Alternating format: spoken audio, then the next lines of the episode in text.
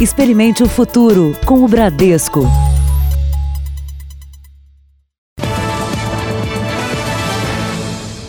Olá, boa noite para você. Boa noite. Depois da confirmação do primeiro caso de coronavírus no Brasil, o país se prepara para conter o avanço da doença. O paciente contaminado é um empresário de São Paulo. Ele apresentou os sintomas depois de uma viagem à Itália. Está em casa e as pessoas que tiveram contato com ele também são monitoradas. O diagnóstico foi confirmado pelo Instituto Adolfo Lutz de São Paulo.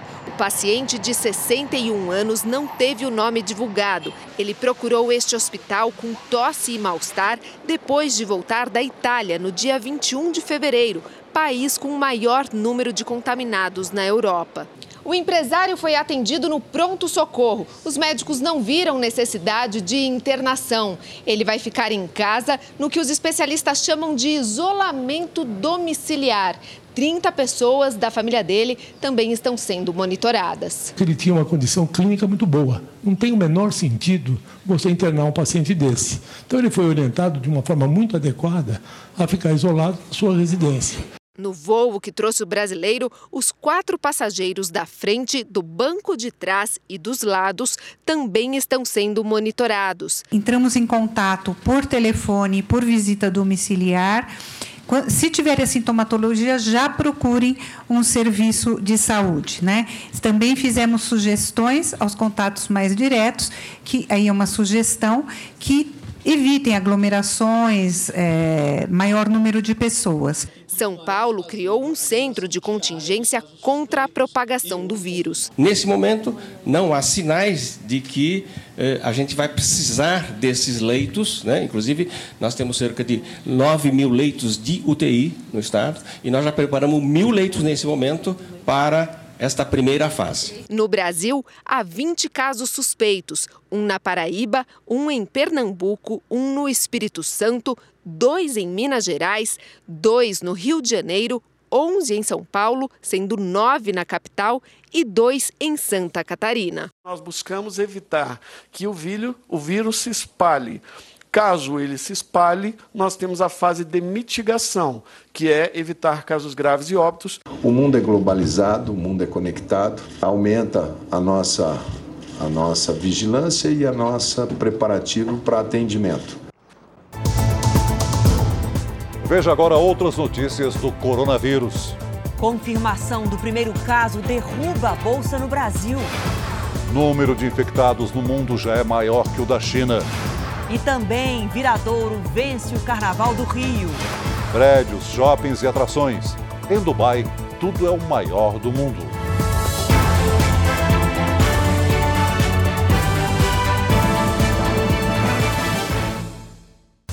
Oferecimento Bradesco. Pronto pro futuro.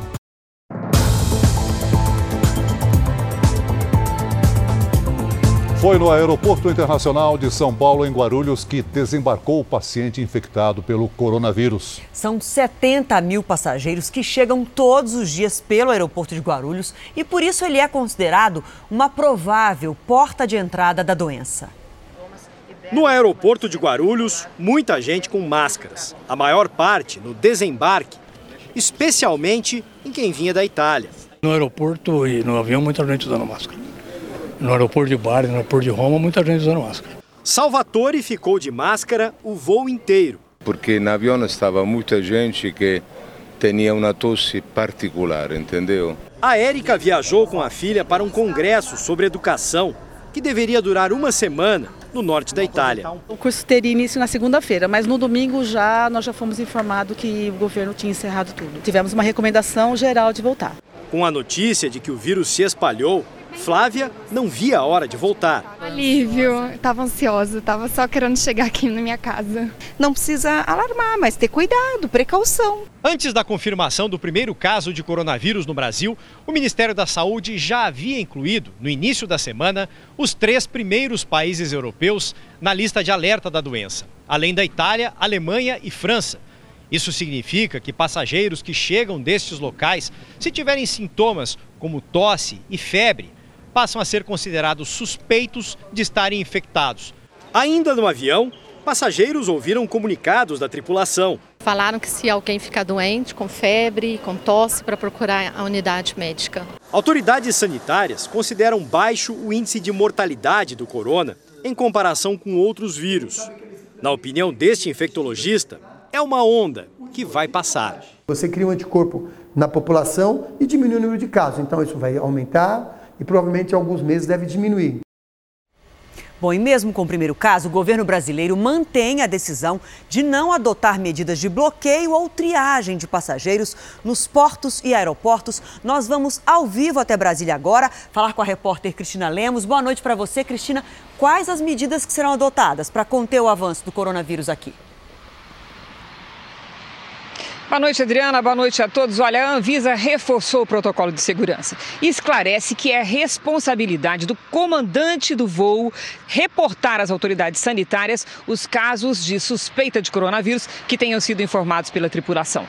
Funcionários da Anvisa devidamente protegidos vão conduzir esses passageiros por áreas não comuns aos demais usuários dos aeroportos para o atendimento médico. E só então essa pessoa será triada, sendo suspeita ou não. O ministro da Saúde, Henrique Mandetta, ele faz um apelo às pessoas que usem o bom senso, que evitem viajar a turismo para os pontos, para os locais onde há contaminação clara de coronavírus. Adriana.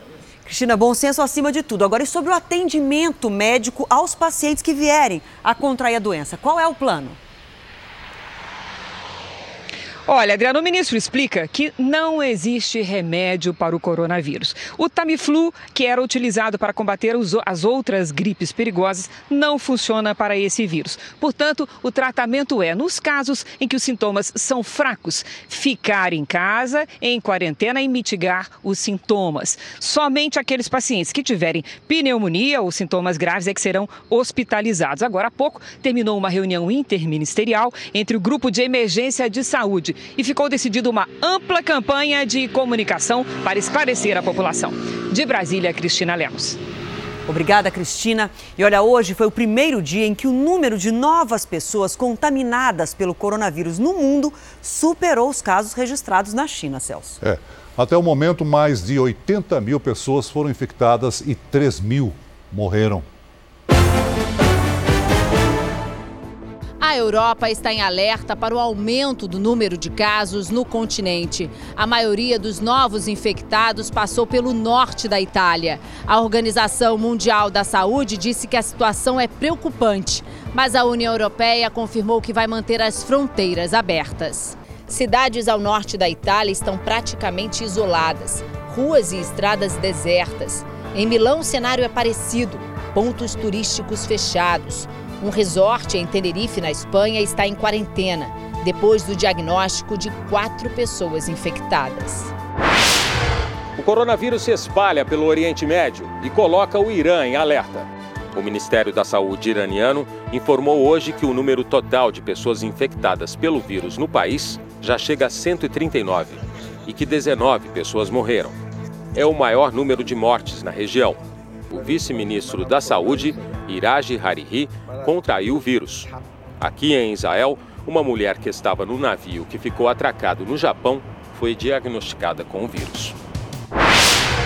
Aqui em Tóquio, mais uma morte foi registrada e subiu para cinco o número de vítimas. Primeiro-ministro Shinzo Abe pediu que eventos esportivos e culturais sejam cancelados ou adiados por pelo menos duas semanas. Mesmo com o surto da doença, a Olimpíada de 2020 em Tóquio ainda está mantida. Na Coreia do Sul, um soldado americano foi contaminado com a Covid-19. Os governos coreano e americano decidiram diminuir as atividades militares conjuntas no país. É o maior surto fora da China. São quase 1.300 infectados. Enquanto isso, no território chinês, o número de casos diminuiu, mas o governo afirmou que é um alívio temporário. A nossa equipe de produção conversou com dois brasileiros que moram na Itália. O país é o terceiro com maior número de casos confirmados, 470. Perde apenas para a China e Coreia do Sul. E eles contam como está a situação por lá. Bom, a situação aqui em Pádua ficou um pouco mais preocupante na, na sexta-feira, e porque foi divulgada a notícia de um caso de um senhor e que veio a falecer no sábado. Com isso, o presidente da, da região decidiu é, fechar as escolas, as universidades, as bibliotecas, as igrejas, é, cancelou, cancelaram o, todos os espetáculos que estavam previstos para para esta semana. A movimentação de carros de ônibus e de pessoas normal. Claro, é, com menos quantidade de pessoas na rua, isso é nítido ver. Essa é a minha impressão aqui da cidade. O que está acontecendo é uma coisa passageira, que o governo já está tomando as providências para que não se espalhe. Agora vamos ver o impacto no mercado financeiro. A confirmação do primeiro caso de coronavírus no Brasil derrubou a Bolsa de Valores de São Paulo. O Ibovespa caiu 7%, fechando a 105.718 pontos. Foi a maior queda desde a divulgação das conversas do ex-presidente Michel Temer com o dono da JBS, Joesley Batista, em 2017. Já o dólar fechou a R$ 4,44, maior valor nominal da história. E ainda nesta edição, outras informações sobre o avanço do coronavírus no mundo e no Brasil. A paralisação da PM do Ceará entrou no nono dia. Hoje, representantes dos três poderes do Estado criaram uma comissão para tentar abrir um canal de diálogo com os militares amotinados. Pelo menos até a próxima sexta-feira, homens do Exército vão reforçar o patrulhamento em cidades do Ceará. Mas a violência não para. Nesta madrugada, em Calcaia, na região metropolitana de Fortaleza, dois homens foram executados com vários tiros. E no interior do estado, uma pessoa foi baleada no meio de uma festa de carnaval. O governo do estado decidiu não divulgar mais o número de mortos desde o início da paralisação. Até ontem, 170 pessoas tinham sido assassinadas. Nos cálculos da secretaria, né, e nos nossos, são uma queda de aproximadamente 35% desde o início da nossa, da nossa operação, né, efetivamente. Eles estão cumprindo a missão a que, a que nos foi proposta, né, nos foi imposta. Para pôr fim a um impasse que já dura nove dias, foi criada uma comissão com representante dos três poderes e coordenada pelo Ministério Público. O objetivo é buscar uma saída para o fim do motim três batalhões seguem ocupados por PMs que reivindicam aumento salarial. Hoje já foi definido o interlocutor dos PMs. Os grevistas vão apresentar por escrito as pretensões da categoria que vão ser avaliadas pela comissão. Nesse primeiro momento é exatamente isso, é cuidar de quem está desprotegido, para evitar excessos dos dois lados, abrir o diálogo e construir confiança. O importante é que a gente possa dar início a esse diálogo e o quanto antes solucioná-lo também através do diálogo. No Rio de Janeiro, a polícia já ouviu sete pessoas no inquérito que apura o assassinato de Alcebiades Garcia, considerado o maior chefe do jogo do bicho no estado. O corpo do contraventor foi enterrado hoje. A cerimônia foi reservada à família. O enterro de Alcebiades Garcia, conhecido como Bide, foi nesta manhã em um cemitério da zona norte do Rio. O contraventor tinha 63 anos e foi morto ontem quando chegava em casa. Foram mais de 40 tiros. A polícia já ouviu sete pessoas, entre elas a mulher de Alcebiades, o motorista da van onde o casal estava e dois policiais que trabalhavam como seguranças do empresário do jogo do bicho. Um mês antes de ser morto, Alcebiades Garcia esteve aqui na Delegacia de Homicídios prestando depoimento como testemunha no atentado contra a sobrinha.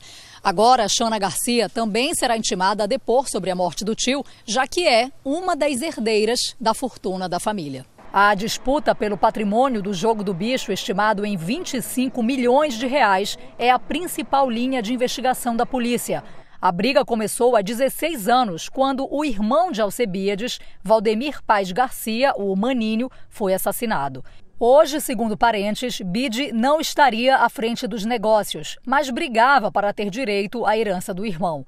No ano passado, Shana sofreu um atentado e sobreviveu.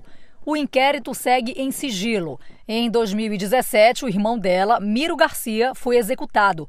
As câmeras de segurança em frente ao condomínio na Barra da Tijuca, onde Alcebiades foi assassinado, podem ajudar a polícia a identificar os criminosos. Em Belo Horizonte, uma mãe espera por informações sobre o assassinato da filha nos Estados Unidos. Dois brasileiros que fugiram para o Brasil logo após o crime são os principais suspeitos. Uma mãe em busca de respostas. Como uma pessoa tem coragem de pegar e fazer uma crueldade dessas? Ana Paula Feitosa dos Santos Braga tinha 24 anos.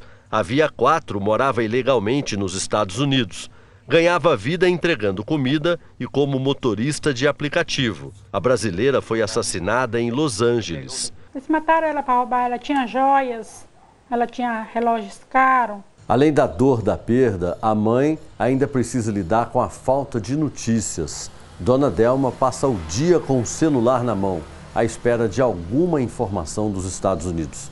O corpo de Ana Paula ainda não foi encontrado. Dois suspeitos já foram presos e confessaram o crime. Tiago Braga e Wanderson Silva disseram que estavam drogados quando mataram Ana Paula e que jogaram o corpo num caminhão de lixo.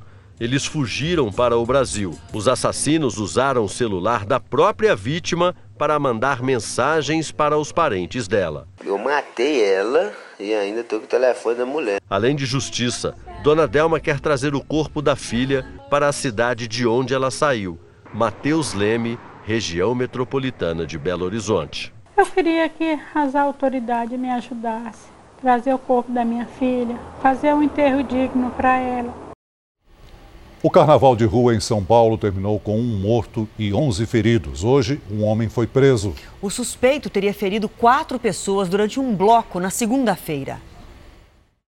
Tiago é uma das vítimas. Ele levou um golpe de faca no pescoço quando estava num bloco na região de Pinheiros, zona oeste de São Paulo. Tiago estava com dois amigos. Vitor foi ferido na perna. Danilo Gregório, de 26 anos, é o caso mais grave. Ele teve perfurações nas costas e no abdômen.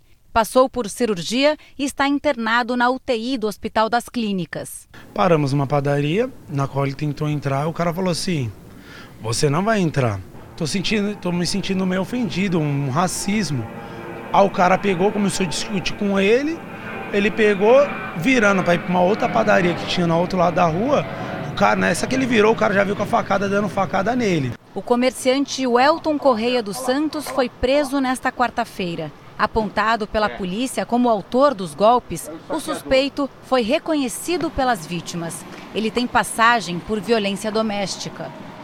Um levantamento feito pela Record TV mostra que pelo menos uma vítima morreu e 11 ficaram feridas por arma de fogo ou faca no Carnaval de São Paulo. No último dia de blocos de rua na cidade, duas pessoas foram baleadas depois que um homem atirou por causa de uma suposta tentativa de roubo. O vídeo feito com um celular mostra o momento do disparo. O homem caído no chão foi atingido na costela e está internado. A polícia investiga se ele estava furtando participantes do bloco. Uma jovem de saia amarela foi ferida na perna. Ela recebeu atendimento e já está em casa. O inquérito foi aberto e agora os investigadores tentam identificar quem são os três homens que aparecem na imagem e se tornaram suspeitos. Um calvo e outro de camiseta preta saem juntos da confusão, enquanto um terceiro pega o que parece ser uma arma no chão e vai embora. Salvador encerrou hoje o carnaval de seis dias, que teve 2 milhões e meio de foliões a mais, comparando com o ano passado. Foi a quarta-feira do chamado Arrastão, com os últimos trios elétricos. No farol da Barra, a multidão esperava a saída do trio de Léo Santana, o primeiro a arrastar os foliões nesta quarta-feira. joga em cima, joga, joga a mão pra cima, 10 e meia da manhã, sol escaldante. Até o final do percurso são pouco mais de 4 quilômetros. E mesmo depois de tantos dias, o folião não parecia dar sinal de cansaço. Está aqui para isso, do começo ao fim. O público acompanhou também o trio do sertanejo Daniel Vieira, que encerrou a folia na capital baiana. A cada ano, o Carnaval de Salvador registra números maiores. Em 2020, foram mais de 11 milhões e meio de foliões circulando nos principais circuitos durante os seis dias oficiais da festa. Nenhuma morte foi registrada, mas 96 pessoas foram presas. Furtos e roubos somaram 1.247 ocorrências e lesões corporais tiveram mais de 600 registros. Mas a vontade era mesmo de continuar a festa.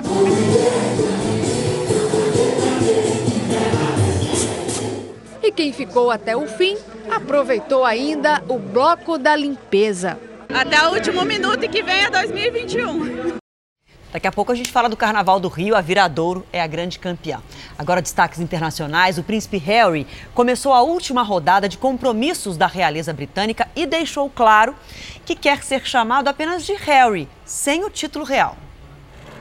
A declaração foi em um evento na Escócia sobre viagens sustentáveis. A anfitriã foi quem passou a mensagem. Um, and he's made it clear that we are all just to call him Harry. So, ladies and gentlemen, please give a big, warm Scottish welcome to Harry. Ele e a esposa Meghan deixam as obrigações da realeza em março. O casal está morando no Canadá. Não ser chamado de príncipe é uma escolha pessoal, embora Harry continue com o título. Pelo menos sete pessoas morreram em um ataque a tiros no estado americano de Wisconsin. Um homem abriu fogo nas instalações de uma cervejaria. Cerca de 600 pessoas trabalham no local. Há relatos de que o atirador seria um ex-funcionário e de que teria morrido no ataque. As investigações estão em andamento. Nos últimos 10 anos, o número de ataques a tiros no país triplicou. O pai que ensinou a filha de 3 anos a rir durante um bombardeio na Síria fingindo que era um jogo, conseguiu fugir para a Turquia com a menina. O vídeo em que Abdallah al-Muhammad faz a filha salva de três anos dar risada para afastar o medo está entre os mais vistos no mundo inteiro. As imagens foram gravadas durante uma ofensiva aérea do governo sírio à província de Idlib, que tem áreas controladas pelos rebeldes. Pai e filha conseguiram fugir da região e, segundo autoridades da Turquia, estão seguros na província de Hatay. A seguir, máscaras para proteção contra coronavírus somem das prateleiras depois da confirmação do primeiro caso no Brasil. E daqui a pouco, na nossa série especial, vamos para Dubai, a cidade dos prédios enormes, onde o shopping tem pista de esqui na neve e aquário com tubarões.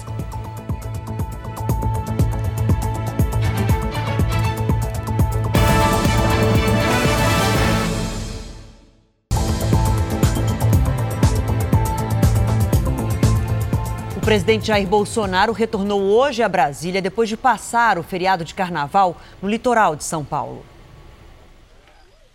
O presidente Jair Bolsonaro chegou ao Palácio da Alvorada no meio da tarde, depois de passar o carnaval no litoral de São Paulo. Bolsonaro cumprimentou apoiadores, mas não quis falar com jornalistas. Mais cedo, por meio de uma rede social, o presidente respondeu às críticas sobre ter compartilhado um vídeo em que supostamente apoiaria uma manifestação contra o Congresso Nacional e o Supremo Tribunal Federal, marcada para 15 de março. Bolsonaro escreveu que tem 35 milhões de seguidores nas mídias sociais, com notícias não divulgadas por parte da imprensa tradicional. Algumas dezenas de amigos, onde trocam mensagens de cunho pessoal. Qualquer ilação fora desse contexto são tentativas rasteiras de tumultuar a República. O compartilhamento do vídeo teria sido feito ontem pelo presidente para alguns contatos pessoais. Na mensagem, o STF e o Congresso não teriam sido mencionados. O presidente da Câmara, Rodrigo Maia, disse numa rede social que criar tensão institucional não ajuda o país a evoluir. Somos nós, autoridades, que temos de dar o exemplo de respeito às instituições e à ordem constitucional. O presidente do Supremo, Dias Toffoli, disse por meio de nota que não existe democracia sem um parlamento atuante, um judiciário independente e um executivo já legitimado pelo voto. E que o Brasil não pode conviver com um clima de disputa permanente. Parlamentares saíram em defesa de Bolsonaro. Mais uma das fake news produzidas. O vídeo que eu assisti nada mais mostra a trajetória dolorosa do nosso presidente para chegar ao cargo máximo do nosso país. Inclusive, mostrando o dia da facada que ele tomou em Juiz de Fora, o nosso presidente vem sendo atacado constantemente pela esquerda. O vice-presidente Hamilton Mourão também se manifestou numa rede social. Disse que protestos fazem parte da democracia e que o presidente Jair Bolsonaro não atacou as instituições, que estão funcionando normalmente. O navio de uma empresa sul-coreana carregado de minério de ferro e que seguiria para a China ameaça afundar a 100 quilômetros da costa de São Luís, onde está encalhado. O navio saiu na segunda-feira do terminal marítimo de Ponta da Madeira, no Maranhão, porto privado da Vale. A embarcação sofreu uma avaria ao deixar o terminal e entrou água num dos compartimentos de carga. A Vale, operadora portuária, informou que 20 tripulantes foram retirados do navio e que rebocadores foram enviados ao local. Nos Estados Unidos, um magnata da moda é investigado após denúncias de tráfico de mulheres das Bahamas e abuso sexual. O FBI e a polícia de Nova York revistaram o escritório de Peter Nygaard, em Manhattan, onde ele teria um banco de dados com informações de mais de 7.500 mulheres e adolescentes. Pelo menos 10 supostas vítimas afirmam que ele deu drogas e bebidas alcoólicas a elas e, em seguida, as estuprou. Nygaard, que deixará o cargo de presidente de sua empresa, nega as acusações. E você vai ver a seguir mais informações sobre o coronavírus no Brasil e no mundo. E também, fogo destrói caminhão cegonha e nove carros em estrada de Goiás. E ainda na nossa série especial, Dubai, a cidade que ergueu no deserto o maior prédio do mundo, com 160 andares e mais de 800 metros de altura.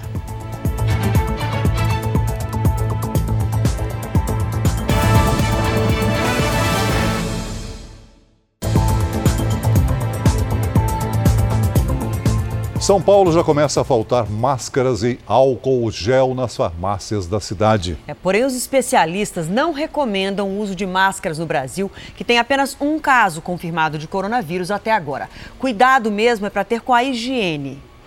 Quem percorre as farmácias de São Paulo quase sempre ouve a mesma coisa. Não temos, esgotando. E álcool gel também. Nossa equipe esteve em algumas drogarias da zona sul da cidade e em nenhuma delas havia máscara ou álcool em gel na prateleira. Desde que diagnosticou, começou a diagnosticar na Ásia, os primeiros, então assim, a gente já não consegue atender. Apesar da máscara estar sendo usada em outros países, a Organização Mundial da Saúde afirma que no Brasil o uso dela não é necessário, porque o país não vive uma epidemia, sequer um surto, e que a máscara não protege do vírus. Por enquanto, o melhor é dar maior atenção à higiene, principalmente das mãos. O recomendado é lavar as mãos com água e sabão a cada três horas ou menos. Se não puder, usar álcool gel. Higienizar sempre que possível ambientes, móveis e objetos como telefone celular. Caso apresente sintomas de gripe ou resfriado, use máscara. E ao espirrar, use o braço para evitar que as gotículas se espalhem no ar. Em seguida, lave o braço e o rosto com água e sabão. Na verdade, o uso de máscaras vai causar mais transtorno e desconforto do que trazer benefícios, porque não existe ainda a transmissão do vírus no Brasil. Somente para aquelas pessoas que tiverem contato próximo a pessoas com suspeita ou confirmação de Covid-19. E nos Estados Unidos, o presidente Donald Trump convocou uma entrevista coletiva na Casa Branca para falar sobre as medidas de combate ao coronavírus no país. Por isso, nós vamos ao vivo até Nova York falar com a correspondente Evelyn Bastos, que tem as informações para a gente. Boa noite, Evelyn. Olá, Adriana. Muito boa noite para você, ao Celso e a todos que nos assistem. Olha, essa coletiva deve acontecer daqui a pouquinho, a partir das 8h30 no horário de Brasília. E junto com o presidente vão estar profissionais do Centro de Controle e Prevenção de Doenças, que ontem anunciaram que o país está muito próximo de um surto da doença. O número de casos de coronavírus aumentou por aqui, já são 60 pessoas infectadas. Na Califórnia, o prefeito de São Francisco declarou estado de emergência, mesmo sem ter casos confirmados na cidade. E aqui em Nova York, o governador Andrew Cuomo disse que é muito provável que o vírus se espalhe pelo estado. 700 pessoas estão em quarentena voluntária aqui em Nova York porque estiveram na China neste mês. Nenhuma delas apresenta sintomas por enquanto, mas todas estão sendo monitoradas de perto e vão permanecer em isolamento pelos próximos 14 dias. Adriana, Celso. Obrigado, Evelyn. No R7.com você encontra uma reportagem com dicas de como se proteger do coronavírus. Um caminhão cegonha carregado com nove carros pegou fogo depois de bater num pedágio na BR-153, em Goiás. A câmera de segurança flagrou o momento do acidente. As chamas destruíram rapidamente a carreta e os veículos que eram transportados. O motorista do caminhão, que dormiu ao volante, sofreu ferimentos leves. O pedágio fica em Professor Jamil, cidade a 70 quilômetros de Goiânia. Uma frente fria avança pelo Brasil. Em muitas cidades do Sudeste, chove desde ontem à noite. Hora de falar com a Lidiane. Boa noite para você, Lid. É o fevereiro mais chuvoso dos últimos 77 anos em São Paulo. E o que, que explica tanta chuva? Vamos lá, Adriana. Boa noite para você, para o Celso, para quem nos acompanha. Olha só, chove tanto porque estamos em um verão puro, ou seja, sem influência do El Ninho ou Laninha. Verão é isso mesmo, calor e muita chuva. E de ontem para hoje, além da frente fria, temos muita umidade da Amazônia, o que ajuda a formar nuvens carregadas.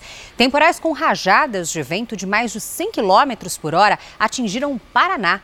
Em Serranópolis do Iguaçu, uma propriedade rural sofreu prejuízos. Amanhã, os temporais atingem o Rio de Janeiro, Espírito Santo e também parte de Minas Gerais. São Paulo está em alerta pela Defesa Civil. No Nordeste, a chuva aperta sobre o Maranhão, Rio Grande do Norte, Paraíba e Pernambuco. Tempo firme do Rio Grande do Sul até Mato Grosso do Sul, entre a Bahia e Alagoas e lá em cima, em Roraima. Agora, Lidiane, o dia hoje aqui em São Paulo já foi um pouco mais fresquinho. Essa frente fria vai afetar as temperaturas? Também, viu, Adriana? Olha só, para a gente ter ideia, pode gear nas serras catarinense e gaúcha. Calor mesmo, só na metade norte do Brasil. Em Teresina, máxima de 34 graus, em Macapá, 31 e até 39 em Boa Vista. Em Natal, chance de temporais com máxima de 31 graus amanhã. Em Porto Alegre, o sol volta. De manhã, 15 graus e à tarde, 29. No Rio de Janeiro, queda brusca de temperatura. O tempo fica bem fechado, com chuva forte a qualquer hora e máxima de 25 graus. E em São Paulo, dia frio com tempo fechado, 15 graus logo cedo e à tarde no máximo 22. E só para avisar, volta a esquentar só na semana que vem. Por enquanto, agasalho na mão. Agasalho. Até amanhã. Até amanhã. Numa disputa acirrada, Viradouro leva o título de campeã do Carnaval do Rio de Janeiro. 23 anos. Esse foi o tempo que a Viradouro esperou para soltar o grito de campeã. A escola de Niterói ganhou de virada, ultrapassando Beija-Flor e Grande Rio no quesito harmonia, que foi critério de desempate. Ensaiamos muito, isso aí é a recompensa, o título que essa escola merece. Niterói, a comunidade de Niterói está merecendo e vamos para a quadra festejar com todos eles. O pódio já foi montado aqui na Marquês de Sapucaí e a Viradouro já se posicionou aqui em cima do primeiro lugar, aguardando a taça chegar para comemorar o tão esperado título do Carnaval 2020. O que vale é que, que, que ganhamos, respeitando todas e sabendo que outras escolas poderiam estar nesse lugar. O samba da escola foi cantado em coro na festa do título. É viradouro! É viradouro! Com o enredo Viradouro de Alma Lavada, a escola levou para a avenida uma exaltação às mulheres. O requinte e o acabamento das fantasias contagiaram o público e deram um banho de brasilidade na avenida. Um resultado que brindou a comunidade de Niterói e deixou para trás a vice-campeã Grande Rio e a terceira colocada Mocidade Independente de Padre Miguel. Virador de alma lavada! Esse, esse enredo que é para essas mulheres que nunca deixaram de lutar.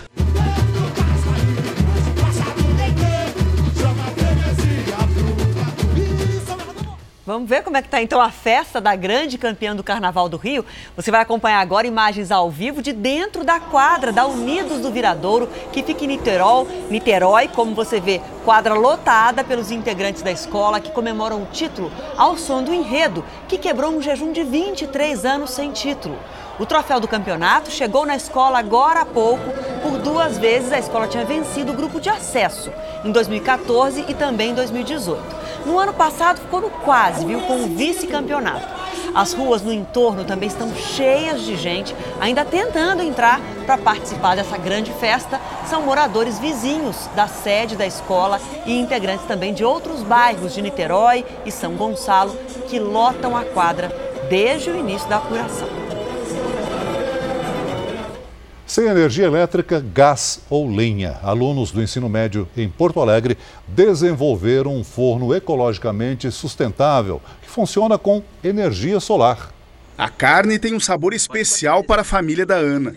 O assado foi preparado num forno que não usa gás, nem lenha, nem energia elétrica. Eu faço comida, né? Arroz, feijão, essas coisas, galinha. Em dias quentes, a temperatura no forno solar chega fácil aos 140 graus, o suficiente para assar ou cozinhar os alimentos. Este livro dá receitas testadas e aprovadas, além de dicas para melhorar o uso do equipamento. O forno solar foi criado por alunos do ensino médio. O protótipo surgiu de um estudo para o desenvolvimento de energias sustentáveis e de baixo custo. Os fornos solares são construídos com madeira de compensado naval, lã de vidro, chapa de zinco e uma aba refletora de papel alumínio. O equipamento sai por 350 reais. Raios solares entram por ele, passam pelo vidro e quando chega a chapa de metal pintada de preto, que é preto é a cor que absorve mais o calor, uh, consegue uh, assim acumular mais energia e atingindo temperaturas por volta de 140, 150 graus. A ideia do fogão é simples, mas para os alunos do curso de marcenaria, acostumados a fazer móveis, a montagem dos fornos virou um desafio. Os meios né, que a gente usou para desenvolver esse projeto, que são materiais diferentes, né, questão ambiental também. O projeto deu tão certo que os alunos conseguiram levar mais de 20 fornos para uma comunidade pobre de Porto Alegre. Para quem está desempregado, como seu Osmar, a economia de gás com o forno solar já vale como um presente. A gente não tem, às vezes falta um gás, alguma coisa, quer fazer alguma coisinha ali, a gente vai usar aquilo ali, menos que demore um pouquinho. O prédio mais alto do mundo, o maior shopping, o maior balé de águas do mundo. As construções grandiosas em Dubai são uma atração turística. A cidade erguida no deserto é tão ousada que tem até neve e pista de esqui.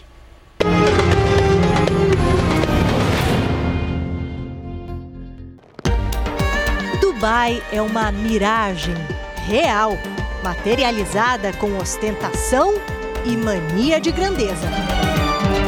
Em 40 anos, a paisagem do Emirado se transformou. Castelos de areia viraram arranha-céus de aço e vidro. E um deles desponta. Com 160 andares, 828 metros de altura, o Burj Khalifa é o prédio mais alto do mundo.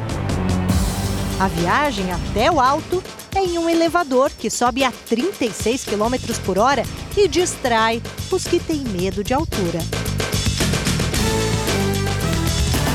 E aqui, no centésimo, vigésimo quarto andar, fica o observatório a céu aberto mais alto do mundo. Daqui a gente tem uma ideia da dimensão dessa cidade construída no deserto.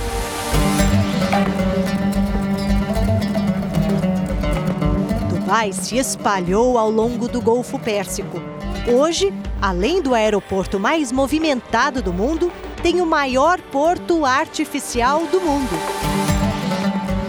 Essa tela aqui é muito interessante porque ela mostra, olha, hoje como é que está a cidade com todos os prédios altos aqui. A cidade mais antiga fica ali perto do porto, perto do mar. Agora quer ver? Essa aqui é a mesma cidade, é o mesmo ponto da cidade no passado. Ali, na beira do mar, havia construções. Essa é a cidade antiga. E aqui não havia nada, só estradas e o deserto. Em breve, o Burj Khalifa vai perder o título de prédio mais alto do mundo para um outro que está sendo construído lá na Arábia Saudita.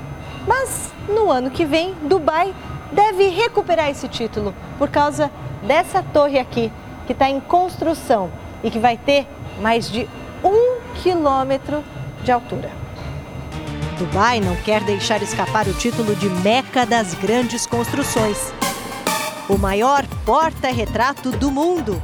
Um prédio em forma de moldura atrai centenas de turistas todos os dias.